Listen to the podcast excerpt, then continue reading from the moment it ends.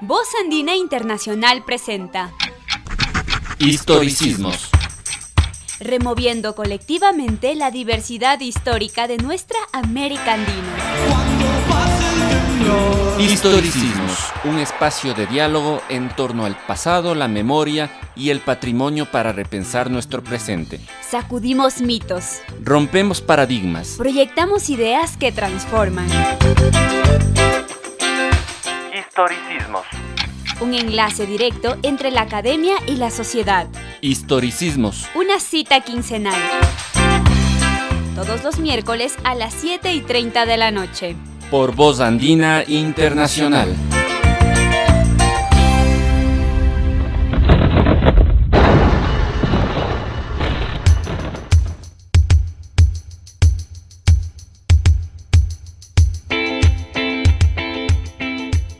Hola amigas y amigos, bienvenidos a un nuevo programa de historicismos y archivos. En la mesa principal nos encontramos Jean-Paul Ruiz Hola Juan, ¿cómo estás? Hola oy- oyentes, ¿cómo va todo? Y quien les saluda Juan Enrique Cruz. El día de hoy vamos a hablar de las experiencias archivísticas tanto en el ámbito de las empresas públicas como en el ámbito de las empresas privadas. Para esto nos acompañarán María Fernanda García y Pamela Mera, es estudiantes de la Maestría en Archivística y Sistemas de Gestión Documental de la Universidad Andina Simón Bolívar. María Fernanda y Pamela, hola, ¿cómo Hola, están? Hola, ¿cómo estás, Juan? ¿Cómo buen estás, día. Gracias por acompañarnos.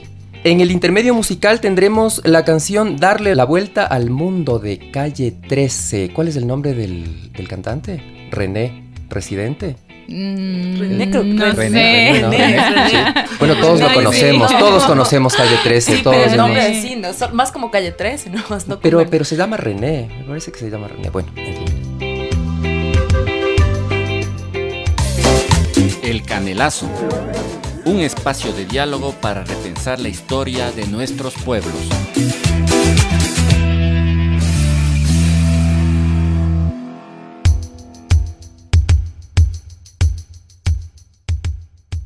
Bienvenidas y bienvenidos todos a nuestro segmento del Canelazo. María Fernanda y Pamela, cuéntenos, por favor, en qué archivos trabajan en primer lugar. Hola, muy buenos días. Con todos un gusto y agradecerles por la invitación. Y bueno, comentarles que yo trabajo en el archivo de una compañía petrolera aquí en la ciudad de Quito. Llevo un buen tiempo ya trabajando ahí, aproximadamente unos 10 años en la institución. Chévere, gracias. Pamela. Eh, buenos días con todos. Eh, bueno, yo actualmente me encuentro trabajando en el archivo de la Universidad Iberoamericana. Bueno, yo tengo ya experiencia también en esto de los archivos en la parte académica. Bueno, existen varios tipos de archivos. Eso Así es. es, eh, una de las primeras cuestiones que uno aprende cuando estudia archivística. Existen archivos de gestión administrativa, existen archivos intermedios y archivos históricos. Correcto. Correcto. ¿Ustedes trabajan en qué tipo de archivos? ¿Cuál es su tipo de archivo y por qué es, eh, es eso? ¿Es un archivo de gestión administrativa? ¿Es un archivo intermedio? ¿Es un archivo o es un archivo histórico? Mm, Bueno, em, yo trabajo en un archivo central. Eh, bueno, un, archivo central es prácticamente que custodia y administra la documentación procedente de los archivos de gestión. Prácticamente, bueno, en una universidad lo que tenemos son eh, archivos académicos que se encuentran en ese archivo central. Entonces, en esta institución se ha, em, se ha puesto como vamos estandarizar en un solo lugar el archivo para que reciba toda la documentación procedente de las áreas administrativas, como repito, y de la Secretaría Académica, que es la principal. Tú tienes experiencia fundamentalmente, Pamela, en archivos académicos, ¿cierto? Eh, sí, eh, archivos académicos y también en otras instituciones también, no necesariamente en la parte académica, sino en instituciones públicas. ¿Cómo cuáles? He trabajado en la Defensoría del Pueblo, he trabajado también en la Casellería y en lo último que fue en el Hospital Docente de Calderón. María Fernanda, en, en tu caso, ¿cómo se llevan los archivos en la empresa en la que trabajas? Bueno, eh, al ser una institución privada, se puede decir que la administración de los archivos, pues, es un poco más eh, específica y se relaciona directamente con la política interna de la compañía. De todas formas, nuestro archivo, pues igual cumple con el ciclo vital de, del documento, ¿no? O sea, tiene un archivo de gestión, tiene un archivo intermedio y un, archivo pasivo que lo tenemos denominado en, la institución. Entonces, yo trabajo en, pues, en, los tres prácticamente, ya que tenemos un, área específica eh, que se denomina información y gestión documental y archivo, en la cual eh, trabajamos varios técnicos administrando prácticamente los, los tres tipos de archivos se puede decir que el tipo de documentación que una compañía petrolera guarda es información de tipo administrativa y técnica fundamentalmente. Claro. Entonces el manejo documental es un poco más específico en lo que tiene que ver con lo técnico. También podría comentarles que ah, esta compañía tiene un, archivo un poco especializado denominado litoteca, la cual guarda muestras de perforación, ripios y lodos. Ah, excelente. sí, es, la historia geológica prácticamente de un campo, ¿no? Es otro tipo de archivo del que nosotros estamos acostumbrados eh, Correcto. A, ver, a pensar. Así es. Entonces, eh, prácticamente es la historia de lo que es el bloque de una compañía petrolera en, muestras físicas, ¿no? Se podría decir. Claro, y seguramente se pueden ver estratificaciones geológicas. Claro que sí. Los, pues los, los geólogos, que son aquellos que obtienen estas muestras, es, esencial para, para, la actividad petrolera y, en realidad para una trazabilidad ¿no? de todo lo que es un, un pozo petrolero. Tú hablabas de un archivo que denominan pasivo. Este archivo es el archivo histórico. Sí. ¿Nos puedes explicar un poco más de eso, por favor?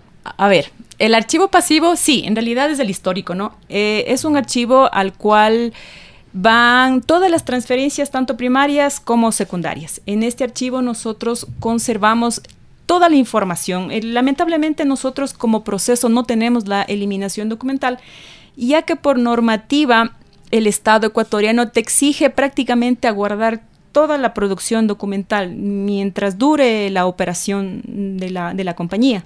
Entonces, nosotros en el archivo pasivo guardamos información desde los años 80 hasta la actualidad. No, no hemos eliminado casi nada de lo que se ha producido, información técnica y administrativa. Esos, desde los años 80 viene operando la empresa. Así es. Y es fundamental el, archivo para la gestión administrativa de la empresa, ¿cierto? Por supuesto, para la, para la gestión y sobre todo para la interrelación con el Estado ecuatoriano, porque la normativa que el Estado ecuatoriano tiene para una compañía de, extracción de recursos naturales es súper específica y, necesita la documentación como como punto clave para el desarrollo de sus actividades. La entrega de reportes de producción, la entrega de, informes de, la producción de los pozos, es algo que está conservado y guardado en la documentación. Y como te comento, esto sirve para dar eh, testimonio de la explotación petrolera al Estado ecuatoriano. Eso me lleva a pensar lo que nos dijo una profesora hace poco, porque para, bueno, para ella y para los expertos la información es el activo más importante de la empresa. Así es. Igual en el caso de los archivos en los que tú has trabajado, Pamela, quisiera que nos contaras más acerca de tu experiencia en los archivos académicos. ¿Cuál es la información que te parece más relevante? ¿Qué has encontrado ahí? ¿En qué, en qué archivos académicos? Mm, bueno, em, yo he trabajado en el bueno, realicé mi investigación de mi tesis en el Archivo General de la Universidad Central del Ecuador. Bueno, y actualmente me desempeño en el Archivo Central de la Universidad Iberoamericana. Bueno, aquí hay muchas diferencias, ¿no? Porque la Universidad Iberoamericana es una universidad relativamente joven. Y entonces nos, nos vamos en contra de la Universidad Central, que es completamente antiquísima. Entonces tiene una riqueza documental bastante amplia. Claro. Entonces, en esta investigación encuentras una disyuntiva bastante grande porque tú te das cuenta que desde el punto de vista de la Universidad Central los recursos no son tan enfocados en la parte del archivo más enfocaban en lo que es la parte de la biblioteca y el archivo era un poco descuidado. Y prácticamente las personas de ahí tenían que maniobrar para crear sus políticas o todo lo que exista una normativa para que pueda regular ese archivo. Entonces, en, en, esta investigación que yo, bueno, se pudo encontrar, como subimos, una documentación riquísima en la Universidad Central, desde el libro de oro. ¿Qué, qué encontraste ahí? Eh, bueno, mm, en, bueno, prácticamente mi investigación se basó en las tesis de, desde 1876, desde el periodo que se inicia la Universidad Central del Ecuador. Entonces se encontró un, un, repositorio riquísimo prácticamente de historia. Entonces había tesis de, de medicina, de jurisprudencia, desde las prácticas, cómo se inició o qué carreras tenía, qué carreras dictaba en ese entonces la Universidad Central del Ecuador. Yo hice una investigación del Fondo Moderno, como le dominan ahí, que es del inicio de la Universidad Central del Ecuador. Pero cabe recalcar que en ese archivo general se encuentra documentación del Fondo Antiguo, que corresponde desde el inicio de, o sea, desde las fusiones de la universidad, que tenemos de la San Fulgencio, eh, San Gregorio Mano y la Santo Tomás de Aquino. Es decir, documentación colonial. Prácticamente sí, documentación colonial, documentación ya bastante histórica que tienen completamente reservada y custodiada. Cuéntanos, eh, Pamela, ¿de qué manera crees que tu investigación es un aporte para la historia de la educación superior? Porque cuando tú estás trabajando archivos académicos y archivos tan antiguos y de personajes tan ilustres, me imagino que viste ahí títulos y trabajos de, de personajes muy ilustres para nosotros los, los, los, ecuatorianos. Uh -huh. Y a nivel latinoamericano también, me imagino que viste algo de Eugenio Espejo. Sí, no sé. eh, bueno, prácticamente mi investigación fue eh, levantar un inventario analítico o sea, una descripción de esa, de esa serie, de esas tesis. ¿Cómo contribuye mi investigación para, para este archivo? Prácticamente es generar una descripción, una normalización y que la búsqueda de la información sea rápida. Por ejemplo, el archivo no contaba con un instrumento de descripción, como digo, este inventario. Entonces lo que se hizo fue crear una ficha, una ficha de inventario, donde estaba formado por campos específicos para que nos ayude a levantar la información de esa tesis. Entonces, como tú dices, conforme a esa investigación se pudo dar cuenta eh, en qué tipo de formatos estaban, personajes ilustres, como tú dices, eh, digamos, qué tipo de importancia y qué tipo de relevancia tenía la investigación para ese entonces. Pero la, la vinculación de tu, ¿cómo crees que les va a servir a, tu, a los historiadores tu investigación? Eh, les serviría a los historiadores porque sería prácticamente un fondo recuperado, eh, o sea, recuperarían muy rápido la información de ese fondo. Entonces, digamos, tú pedirías el personaje de un, de un personaje ilustre, eh, Eugenio Espejo. Entonces, eh, en ese contenido, en esa, en esa descripción de ese inventario, diría todo lo que tiene esa tesis para que no exista mucha manipulación del soporte. Esto nos ayuda a la preservación o a una conservación preventiva de ese soporte.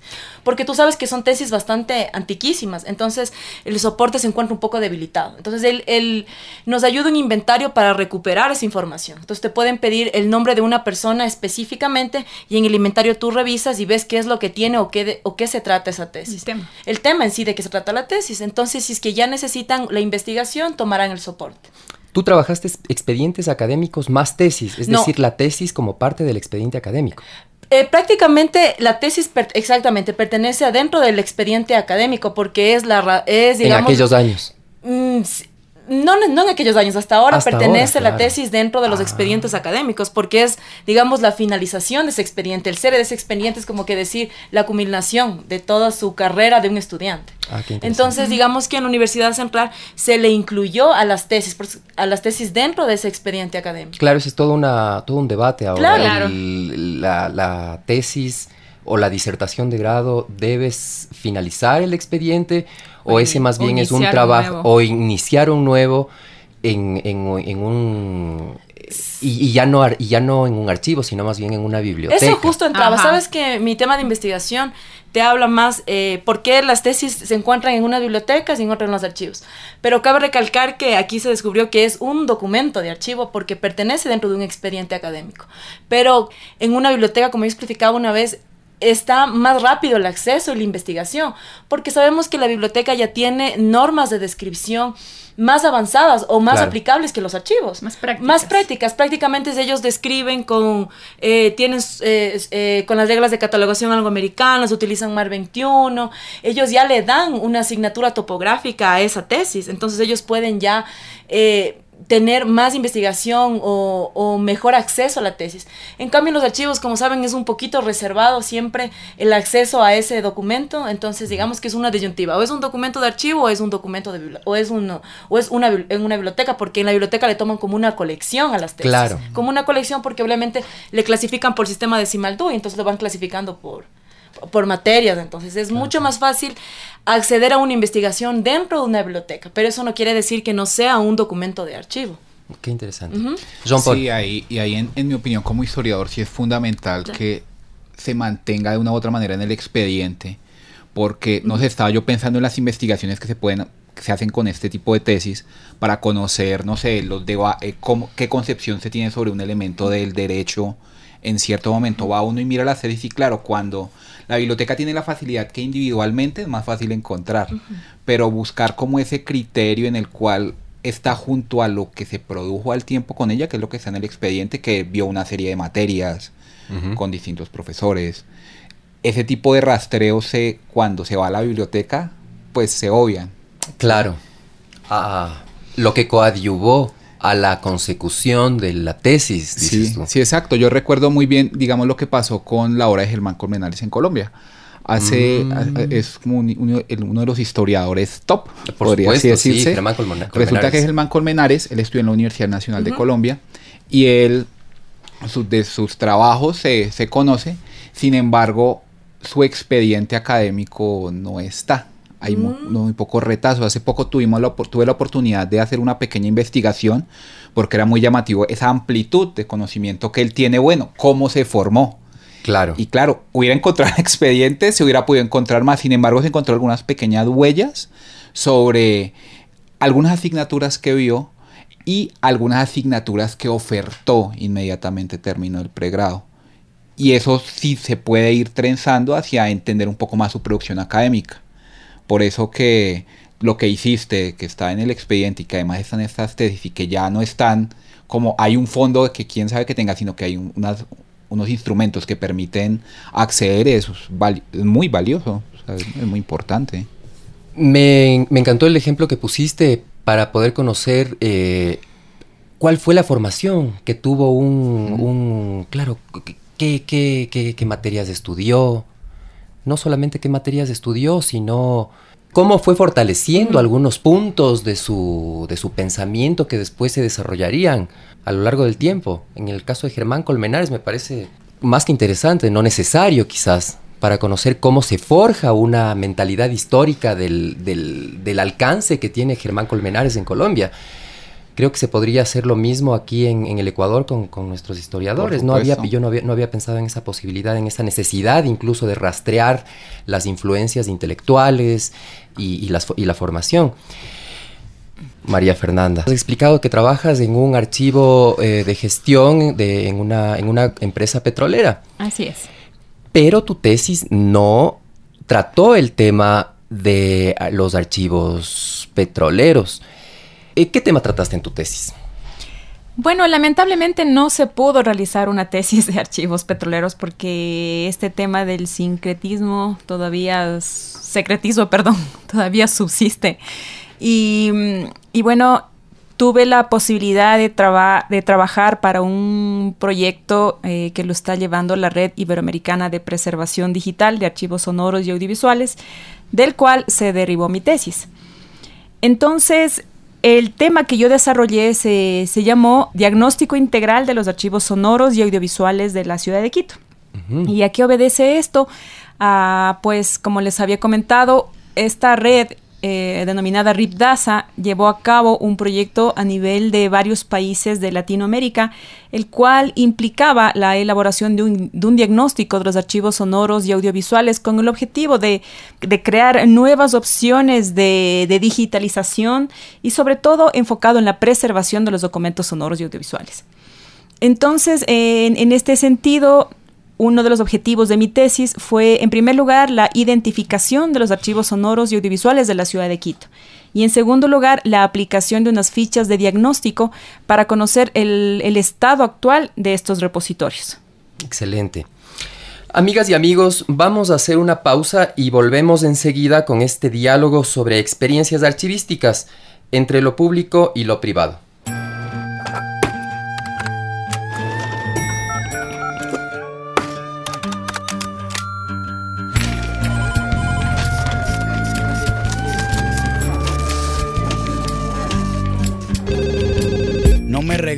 Libros porque no los leo. Lo que he aprendido es porque lo veo. Mientras más pasan los años, me contradigo cuando pienso.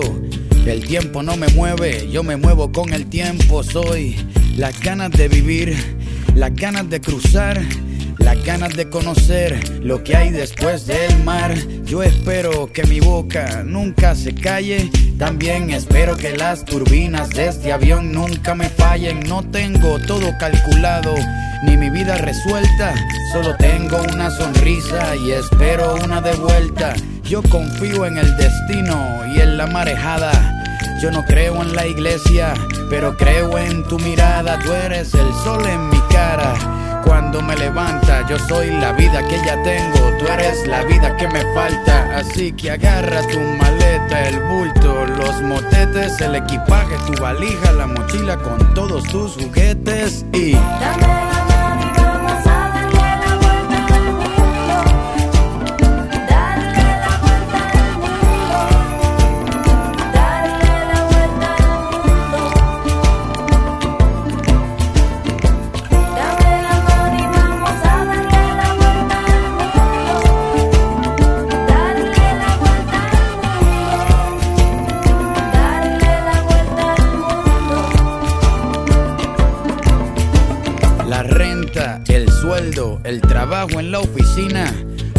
Por las estrellas y por huertos de harina.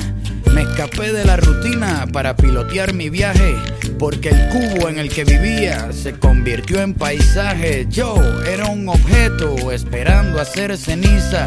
Un día decidí hacerle caso a la brisa, a irme resbalando detrás de tu camisa. No me convenció nadie, me convenció tu sonrisa y me fui tras de ti persiguiendo mi instinto. Si quieres cambio verdadero, pues camina distinto.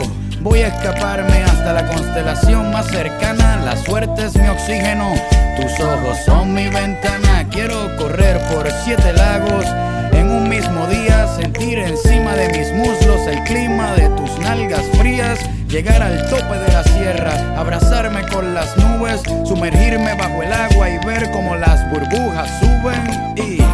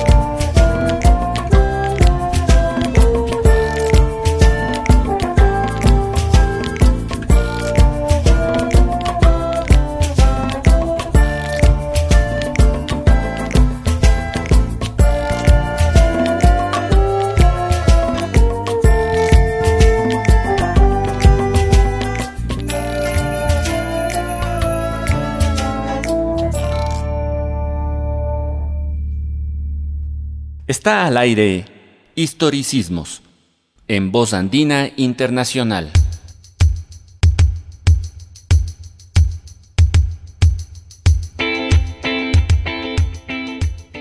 Esperamos, amigas y amigos, que hayan disfrutado de la canción de Calle 13, que escogimos porque comienza con unos sonidos de oficina y de papeles y de copiadoras y el estrés de las oficinas.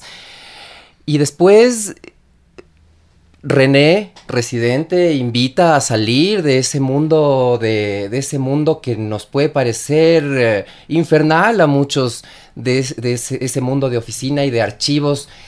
Le invita, le invita, eh, en el videoclip se invita a darle la vuelta, a dar la vuelta al mundo a, a una muchacha y a salir de ese mundo de los archivos que deben ser terroríficos o no. Mm. María Fernanda. Bueno, depende desde el punto que tú lo veas, pero para mí la, experiencia de trabajar en, archivos ha sido muy enriquecedora. Creo que una de las cosas más importantes también ha sido eh, el capacitarme, el tener una maestría en la Universidad Andina, eso definitivamente abrió mi mente. Porque en un principio yo sí creía que trabajar en archivos resultaba aburrido. Entonces, eso es lo que creen, no es seguro que eso es lo, que cree la mayoría. La mayoría. Yo lo creía antes de entrar a un archivo y ver y enamorarme de los, de los hallazgos que uno puede hacer en el archivo. Yo decía, híjole, archivo, pero si ahí debe estar ya es, una cuando ya no queda un lugar en la empresa para alguien, pues al archivo y, te, encuentras, te encuentras ahí un viejito o una viejita malgenia.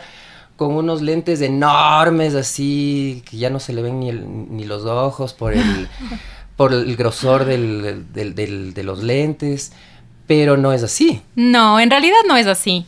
Como te digo, mi experiencia de trabajar en el archivo de una compañía multinacional petrolera ha sido muy grande y muy enriquecedor a nivel personal. Incluso he aprendido mucho. O sea, mi nivel de conocimiento se ha ampliado, porque tú no solamente tienes que conocer del tema de archivos, tienes que conocer de información técnica, de información petrolera, de información eh, de temas ambientales, de temas de comunidades, porque tú necesitas abarcar toda la información en un instrumento de descripción que tiene que estar a disposición del público para que, bueno, en este caso a disposición del cliente interno de la compañía únicamente, porque es un archivo privado. En este sentido, tú debes conocer de lo que tú estás ofreciendo porque la gente te pregunta, te consulta y muchas veces tienes que hacer de abogado, de, de todo un poco en realidad. Es decir, que tienes que saber gestionar la información. Correctamente, te preguntan de normativas, te preguntan de leyes y es una oportunidad para autoeducarse tienes que, que, ver cuál es la normativa actual vigente, cuál es la política de la compañía. O sea, en realidad abarca mucho conocimiento esto. Claro, es imprescindible la especialización en ciertos campos. Correcto. Cuando estás en la archivística, sí tienes que irte como especializando, ¿no? Así es, porque lamentablemente la mayoría, considero pues que la mayoría de, de personas que antes trabajaban en archivos eran empíricos y respeto mucho esa, esa actividad y, la experiencia que eso pudo haber dado, pero es importante también el acceder a un conocimiento de, posgrado, como en mi caso, ya que eso me permitió entender realmente la gestión archivística, porque la archivística es una ciencia, partiendo desde, desde eso. Claro, es una ciencia porque tiene unos principios, unos principios epistemológicos que te enseñan a, a, tratar la información contenida en los documentos, ¿cierto? Así es. Entonces, eso está en los libros tú lo aprendes de, de, la experiencia de muchos archivistas, de muchos historiadores. Y la verdad que a mí, como, como te comenté, me abrió la mente. E incluso me dio eh, ganas de seguir especializándome aún más. Claro, porque tú trabajas en archivos, en archivos petroleros ahora. Así es. Pero tu tesis te llevó a especializarte en, el, en, archivos audiovisuales. Entonces, claro, no, tampoco es que es un solo campo el, que, el, de especialización, el de especialización del archivista. Sí se tiene que abrirse, por lo, yo creo que por lo menos unos dos o tres campos, digamos, archivos académicos, archivos militares, archivos religiosos, porque existe una multiplicidad de archivos.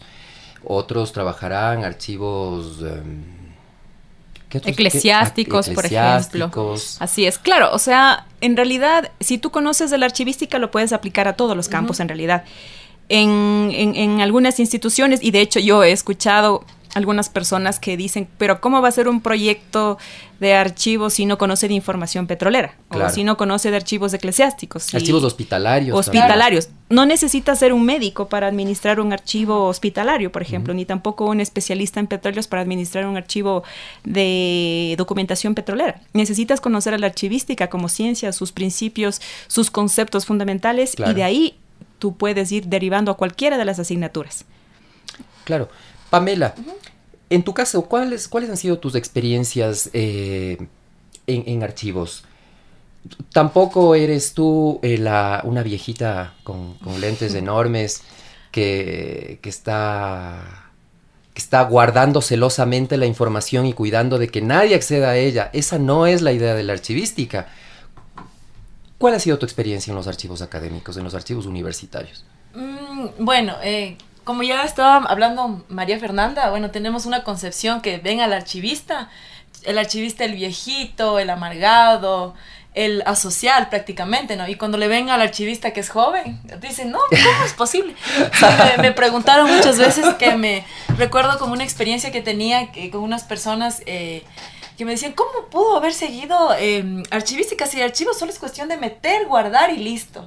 uno de los claro, ese es el punto. Eso es uno de los conceptos que yo tengo en mi vida profesional guardados porque dije, ¿cómo es posible que una persona te diga semejante barbaridad? Porque tú tienes que educarte para ser un archivista prácticamente. Y educar a los otros para que entiendan exactamente. la importancia de la archivística. La porque como dice María Fernanda, la archivística es una ciencia, es una ciencia que tiene principios, que tú tienes que educarte, que si más bien han sido archivistas, al menos en el Ecuador, que han sido autodidactas porque como sabemos, eh, no hay una, mm, una carrera de pregrado que te salga como un, como un ingeniero en ciencias de la información o como archivista, un licenciado en archivista. La Universidad de Andina es la que está proporcionando prácticamente como un posgrado. Y los archivistas que tenemos de ciertas instituciones han sido autodidactas. Entonces, prácticamente está la experiencia y está la parte académica. Y somos pocos los que prácticamente tenemos la parte académica, más la experiencia. Entonces, ¿qué? Y en cuanto a anécdotas, ¿qué anécdotas tienen en sus archivos? Mm, yo, por ejemplo, yo te cuento algo así en lo general. Yo vengo de prácticamente de una de una de familia de archivistas. Mi madre es una archivista bastante conocida, o sea, Pilar Salas muy conocida en esto de archivos. Y, y, al inicio les cuento que para mí era medio tedioso, ¿no? Porque como me metió de muy joven a los archivos, me llevaba a una infinidad y diversidad de archivos. No te puedes imaginar, o sea, era infinito. Archivos, yo me crié en bibliotecas y me crié en archivos, con eso te digo todo. Entonces fue un gusto. Destino. Mi destino fue las bibliotecas. Está trazado. Sí, fue mi destino me lo trazó, o sea, prácticamente mi madre desde muy pequeña. Entonces tuve experiencias eh, desde ver archivos prácticamente destruidos, donde las personas ya hablan de eh, tener un descuido de la información desde los directivos, porque prácticamente el archivo refleja cómo está la institución. Claro. Entonces, archivos completamente dañados, completamente desorganizados, información perdida, eh, información que prácticamente las personas cogen y eliminan para beneficio de unos. Archivos de empresas, te refieres más. Archivos de empresas, instituciones públicas también. también. Entonces, donde ellos obviamente por por guardarse algo o por beneficio de ellos mismos pierden información. Y el archivista encuentra y entonces a veces se generan como esos conflictos, porque el archivista lo que hace es, organizar la información, es gestionar esa información. Y a veces es como que tú tienes ciertas disyuntivas con las personas, porque como tú eh, prácticamente vas a conocer esa información, hay gente que no quiere que conozca y se pone media celosa la información y no quiere que veas, y experiencias donde prácticamente te han cerrado las puertas, porque hasta aquí nomás tiene que pasar, hasta aquí nomás tiene que hacer, porque no quiere que tú descubras ciertas cosas o malas mañas, como se puede decir. El archivista prácticamente es, es un defensor de la información, es un investigador de la información y eso no les gusta a muchas instituciones. Sí, es verdad lo que dices. Ahora mismo recuerdo a, a un autor que yo he leído con cierta constancia, digamos, Roberto González de Echevarría, que dice que el poder, el secreto y la ley están en la base del archivo. Claro, porque es el, poder de la información, el poder ligado al saber. Jean Paul. Sí, sí, precisamente quería, quería recordar que una publicación del Archivo General de la Nación en Colombia, que trata sobre eso, la los archivos desorganizados, fuente de corrupción administrativa. Entonces, claro, lo que nos estás contando, en los sitios donde está el archivo desorganizado, particularmente suele ocurrir que a quien lo, está organizando le cierran las puertas, no se lo permiten hacer, no le renuevan contratos, porque en la medida en la que está organizado se va a empezar a dificultar el, pues las corruptelas y demás prácticas pues negativas y que hay que erradicar, ¿no? Claro, en este sentido a mí me parece que el rol del archivista es fundamental para, para un buen desarrollo, digamos, de, de, procesos administrativos. En empresas públicas, en empresas privadas y en empresas públicas también, por supuesto. Tú has estado también en el, en el ámbito público, sí. Pamela. No hay aún conciencia de la importancia del, de una buena administración de archivos en, la, en el sector público. Mm, ¿O va mejorando? Realmente, realmente te puedo decir que va mejorando. Como tú dices, eh, actualmente mm, los archivos como ya están generando más importancia, existe una más, eh, una, se involucran más las personas, más las personas administrativas en querer salvaguardar esa información. Entonces, digamos que En la parte pública tenemos la, la, lo que fue la regla técnica nacional, que se expidió en abril 2019. Entonces, eso les obliga prácticamente a las instituciones públicas a que tengan un manejo organizado de sus archivos. Para, digamos, para bien o para mal les está obligando. Entonces, ahí ya está atrás la presidencia, está la, eh, la dirección de archivos públicos. Entonces, prácticamente ya les está obligando a las instituciones a que tengan un manejo organizado. Porque te digo, una, eh, como estaba hablando, eh, una información desorganizada es camino directo para la corrupción. Entonces, como sabemos que en los archivos públicos sí se han generado cosas de corrupción, es ahora donde se está queriendo desempolvar todo eso. Entonces está ya habiendo en cada institución sus políticas de gestión documental para que se puedan organizar, ¿no? Claro, la cuestión es que yo creo también que es preciso que se entienda que el archivista, eh, al gestionar información, no revela la información. Uh la etapa de la investigación histórica es posterior y en un determinado tipo de archivos. No me parece a mí que deba haber tanta aprensión eh, con un archivista profesional. Las organizaciones me parece que deben, deben aprender a poner su confianza en archivistas profesionales es decir, en, archivistas que o han dedicado gran parte de sus años en una formación autodidacta y ahora los que estamos saliendo de, la, maestría en archivística, ¿no? No sé qué piensan ustedes al respecto. Por supuesto, considero que, la preparación académica que, que, los archivistas tenemos actualmente es fundamental para la adecuada gestión de un archivo.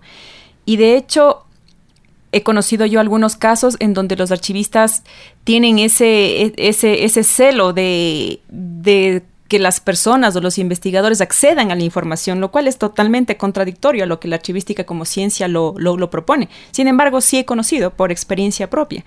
Sin embargo, el acceso es una de las razones de ser del archivo. En este sentido... Eso es lo que aprendes en la maestría. Es, lo, que, nos te enseñan. Claro. Correctamente qué información proporcionar, explicar qué información no se puede proporcionar y por qué razón. Pero claro, no, no es, lo que nos dices es, esencial. Claro, por ejemplo, eh, en, la institución en la cual trabajo tenemos niveles de acceso a la información. Entonces, la información se clasifica como confidencial o altamente confidencial, de acceso público o de acceso únicamente interno. Entonces, depende. Sin embargo, al momento que la información ya pasa al, al, hacer histórica, ya el, valor de la documentación ya es otro, ya es un con el objetivo, ya es un objetivo investigativo, histórico, cultural, en el cual ya el acceso debería ser total, tanto para las presentes como futuras generaciones. Pero no es total en tu empresa. Eh, no es total porque todavía se mantiene como un archivo privado y no se ha hecho una valoración documental, o sea, no se tiene determinado cuál es la información de valor histórico la cual debería estar debidamente conservada y sobre todo con la proyección de que ésta sirva de acceso para futuras investigaciones, estudios, etcétera. Tú debes tener seguro anécdotas de, de tu experiencia como archivista. ¿Nos puedes contar alguna? Claro, lo que más hay experiencias en realidad.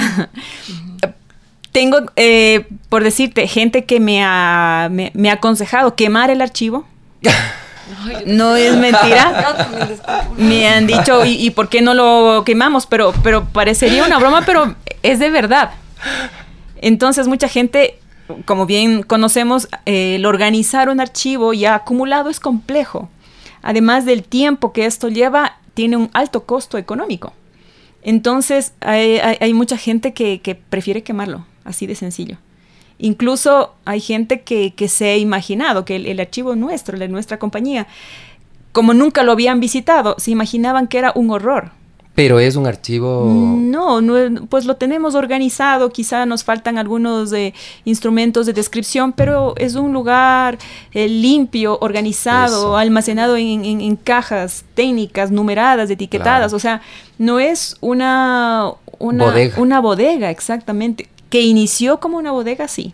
Claro. Pero la gestión de varios años lo ha llevado a convertirse en un lugar agradable y sobre todo un espacio para consultas, para aprender, incluso para mantener reuniones, dependiendo del tipo de, tema que tú necesites consultar, etcétera. ¿Van con em, estudiantes o expertos en geología que necesitan datos acerca de la Tierra? ¿Hay ese tipo de consultas? Externas. De momento no Como te comento, es un archivo eh, privado y solamente el uso es, es para el personal que trabaja en la compañía. Y, de pensarse en, la creación de un archivo histórico, ¿han, pensado en eso? ¿A dónde pasaría o eso se elimina? Mm, bueno, te voy a ser honesta. En, este caso, como te había comentado, gracias a que tuve la posibilidad de, estudiar este máster en archivística, entendí la razón de ser de la información. Por supuesto. Y sobre todo el uso que se le puede dar. Te podría decir que no hay de momento la intención, a pesar de que una compañía petrolera guarda una información muy valiosa de varias temáticas.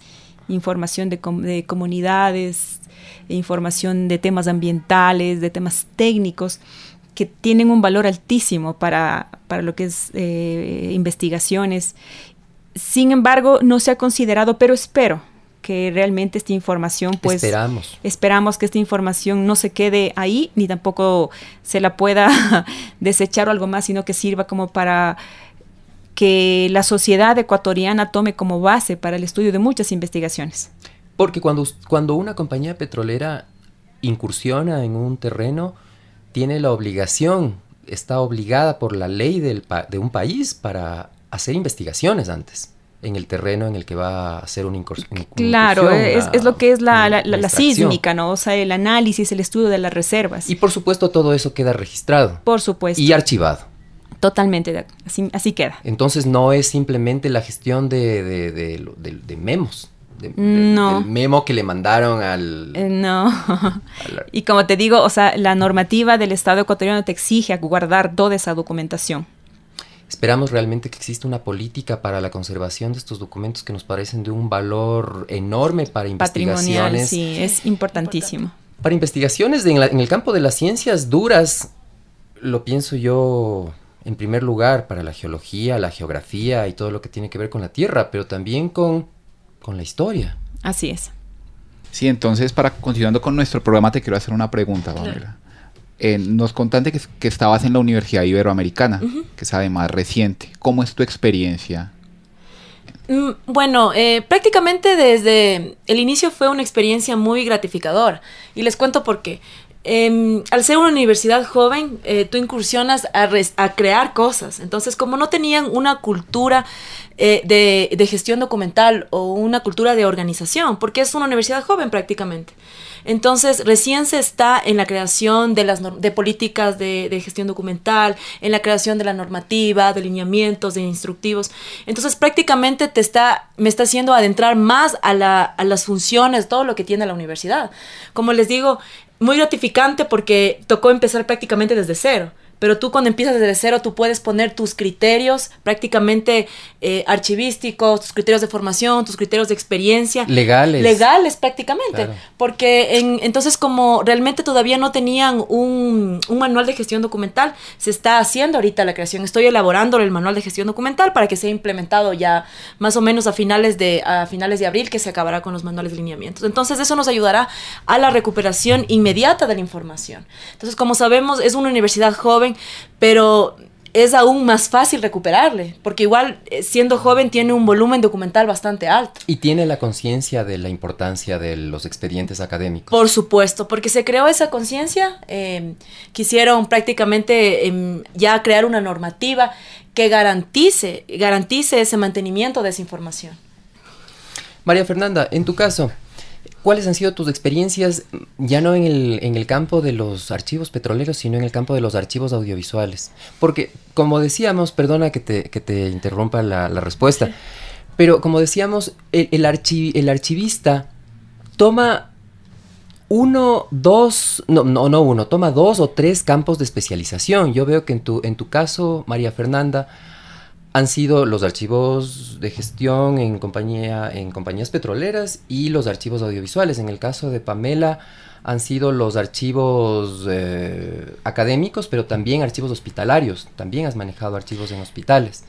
En mi caso han sido archivos, archivos eh, coloniales y archivos de, religiosos de gestión, o sea, archivos de gestión en eh, órdenes religiosas también quizás me falta, me falta a mí. Yo, yo, me estoy abriendo a la maestría ahorita, estoy aprendiendo de ustedes.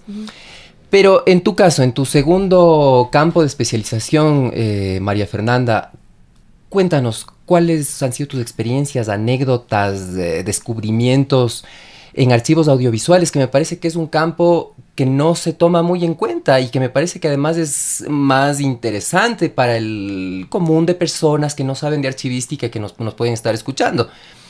En un archivo audiovisual, ¿qué, ¿qué, se puede encontrar? ¿Qué encontraste tú? Claro, mira, eh, a nivel nacional hay todavía mucha deficiencia, lamentablemente, para el manejo de los archivos en soporte papel. Imagínate lo que implica para archivos audiovisuales prácticamente no existe una normativa, empezando por ahí, una normativa específica para la, administración y salvaguarda de, este, de esa tipología de, de archivos. Y, y, en realidad fue muy enriquecedor estar eh, en primer lugar en este proyecto y segundo investigar un poquito de los archivos audiovisuales, ya que es un mundo gigantesco. Por archivos eso, audiovisuales solamente en la ciudad de Quito. Sí, mm. por eso digo un poquito porque pues se, se, se, se, logró muy poco, porque abarca una gran cantidad de tipos de soportes y formatos. ¿Como cuáles? Por ejemplo tuve la oportunidad de estar en la Cinemateca Nacional haciendo sí. la, la, la, investigación. Entonces, eh, aquí conservan todo lo que es información del cine silente de principios del siglo XX. Uh -huh. es, es, una es unos documentos en, en, soportes, en cintas de carrete abierto, en, en cinta, no me acuerdo los soportes. No importa, pero puedes. Son pero, trin, una cantidad pero, de soportes.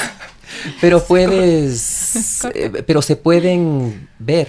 Claro. Eh, Tienen ahí los. ¿Cómo se dicen? Sí. Los instrumentos, las, los aparatos. Dispositivos de reproducción. Los dispositivos sí, de reproducción. Los medios de reproducción. Ne sí. Los medios de reproducción neces necesarios para, para reproducir. Claro que sí. En la Cinemateca han llevado un gran proyecto de digitalización de los soportes audiovisuales. Esto es, es ah, de, de, migración de soporte. Claro, de, ah. exactamente. Entonces tú puedes acceder a todos ya. De hecho, ah, la Cinemateca tiene, tiene un cine, el cual es, es, es, abierto para el público y tú puedes ir y, y, ver una de las películas del cine silente que te comentaba, que es una de las colecciones más antiguas. Cine silente tiene la... ecuatoriano. Así es. Cine silente ecuatoriano. Así es.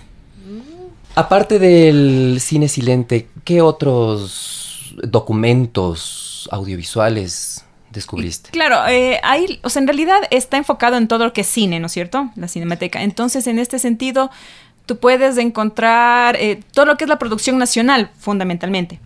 En, eh, entonces, tú puedes, o sea, la cinemateca alberga y también es un lugar de recuperación de los archivos sonoros y audiovisuales. Esto es posible gracias a que hay muchas donaciones a la Cinemateca. Instituciones, tanto públicas, privadas o personas naturales, entregan ahí su producción antigua mm. y la Cinemateca tiene la posibilidad de hacer una conversión de soporte a digital y proyectar, incluso tú puedes acceder a, a, a investigaciones y, y, todo con los documentales que ellos ahí conservan.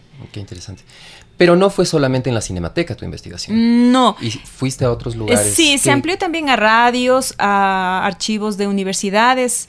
Por ejemplo, estuve en el archivo de la Universidad Andina, de la Universidad Central. Uh -huh. La Universidad Andina conserva un, un fondo documental afroandino de Juan García. Este fondo es eh, refiere a todo lo que es el proceso de las comunidades negras. Entonces, este fondo también se encuentra digitalizado. Igual fue entregado en un soporte físico, el cual ha sido convertido a, digital. Igual tú lo puedes acceder desde, desde, la, plataforma web de la universidad. Igual tú puedes solicitar a la universidad eh, cualquier tipo de estudio o investigación determinada a cierto, a cierto tema, ¿no? Igual lo puedes hacer en la universidad. Por ejemplo, sí. fui al, al, al, archivo de la Universidad de, de, la Facultad de Artes de la Universidad Central. Igualmente ahí tienen un, información importante, sin embargo no está estructurado el archivo. Generalmente el productor de, de, de la obra es aquel que se queda con, con, la producción, digamos, y no hay un lugar al cual tú puedas ir y, y consultar la información.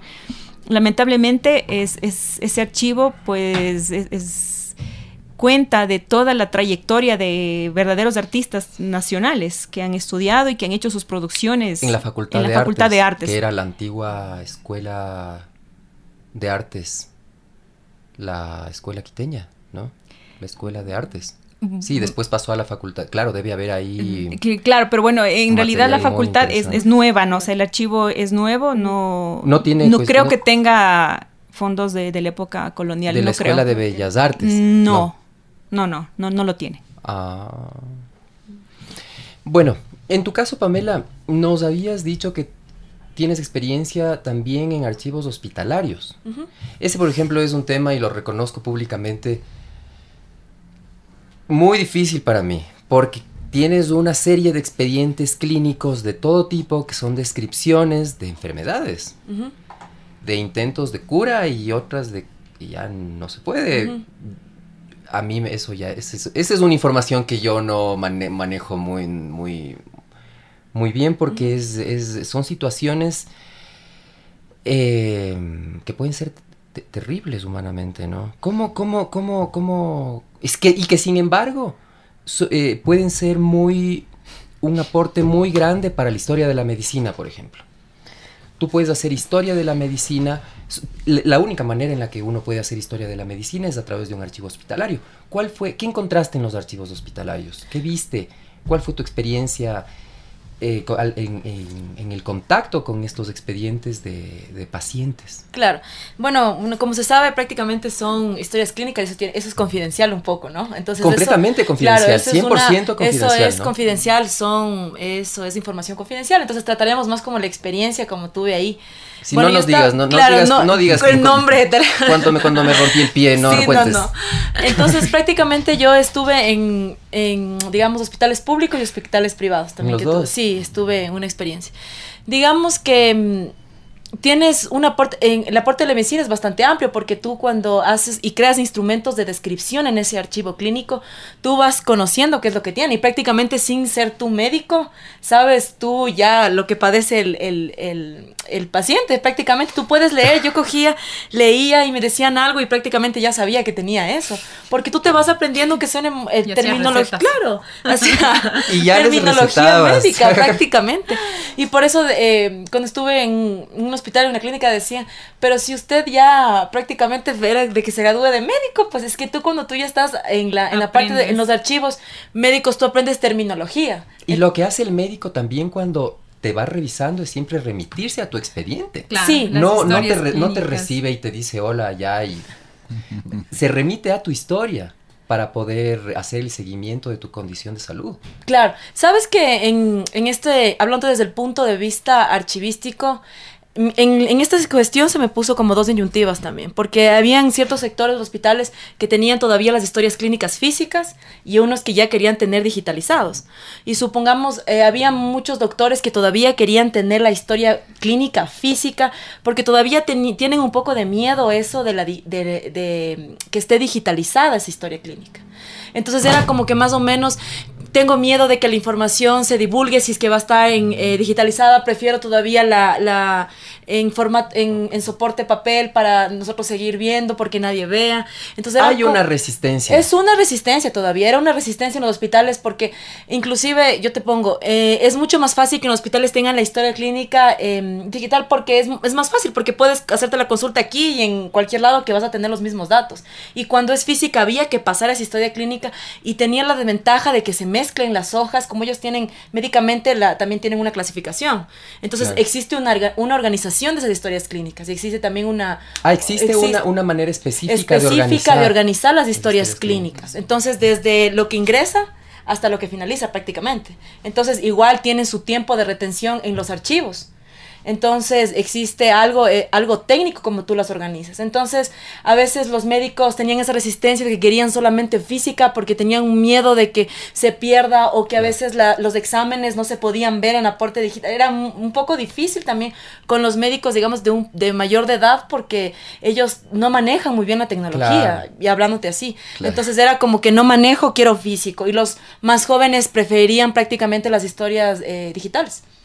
Aprovechando que nos acompaña un historiador, yo quisiera preguntarte, Jean Paul, ¿cuál crees tú que es el, lugar del, de un archivo hospitalario para la, para la historia de la medicina? ¿Y qué, otros, ¿Y qué otros tipos de historia crees tú que se pueden escribir con, con, con archivos hospitalarios? Archivos hospitalarios, pues bueno, sirve para, para mucho tipo de investigaciones. Por ejemplo, tengo a algunos amigos que han trabajado historia social de las enfermedades, historia del cuerpo, historia de ciertas afecciones o incluso para temas que no están, no van directamente a ellos, sino otros temas. Tú puedes saber, por ejemplo, no sé, la, la concepción misma que se puede tener sobre el cólera y que se puede mirar en los hospitales a nivel regional permite también estudiar algunos fenómenos. Algo de eso yo trabajé en un en una especie de tesis que hace mucho rato, pero más allá de eso... Y las concepciones del cuerpo. Claro,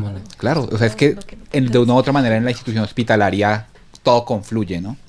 Pero hay, hay algo que a mí sí me parece importante y que me deja esta, esta conversación tan amena que hemos tenido y es que los historiadores y, la, y, el público en general tiende a veces a creer que la función del archivista, o sea, que el archivo es únicamente un trabajo técnico, como de sacar una caja y poner en otra. ¿Sí? claro. Sin embargo, pues lo que he podido ver en mi experiencia profesional y en las conversaciones que hemos tenido aquí es que va mucho más allá de eso, o sea, es una manera de pensar, de reflexionar, se está pensando el tiempo en políticas públicas, se está pensando en, ejecución, en organización, en clasificación, y entonces es un campo bastante amplio y bastante interesante. Claro, sería gestión y administración de la información. Nosotros como archivistas no nos dedicamos a poner en cajas hojas sueltas o expedientes en un orden más o menos aleatorio, no, sino que como archivistas lo que hacemos es administrar, gestionar información, regidos con principios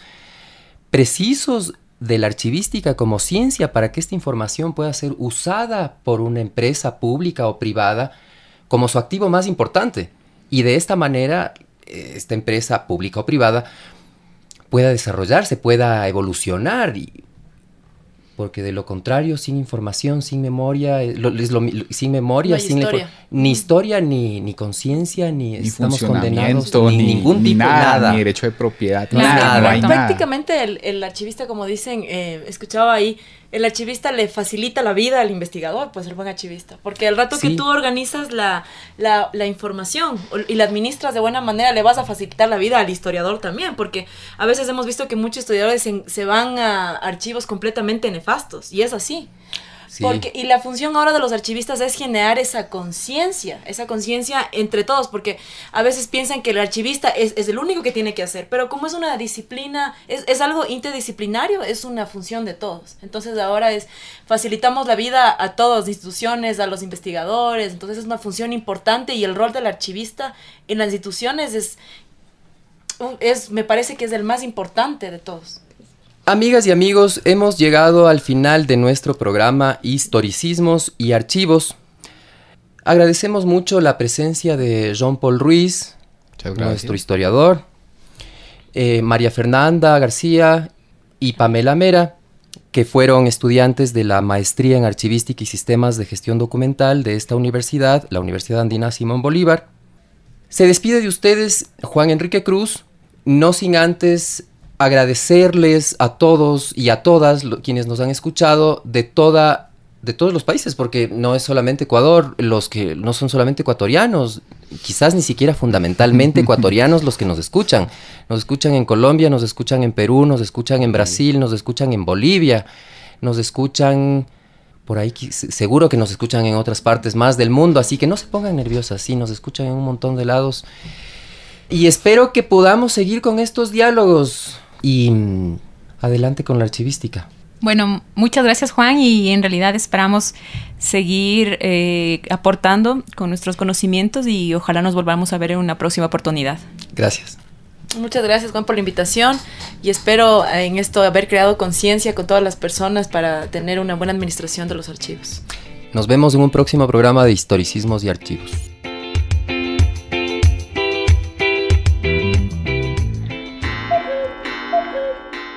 Hasta aquí llegamos con historicismos. Volveremos en 15 días a nuestra cita en Voz Andina Internacional para remover juntos las historias diversas de nuestra América Andina. Los estudiantes de la Maestría en Historia de la Universidad Andina Simón Bolívar les agradecen por su sintonía.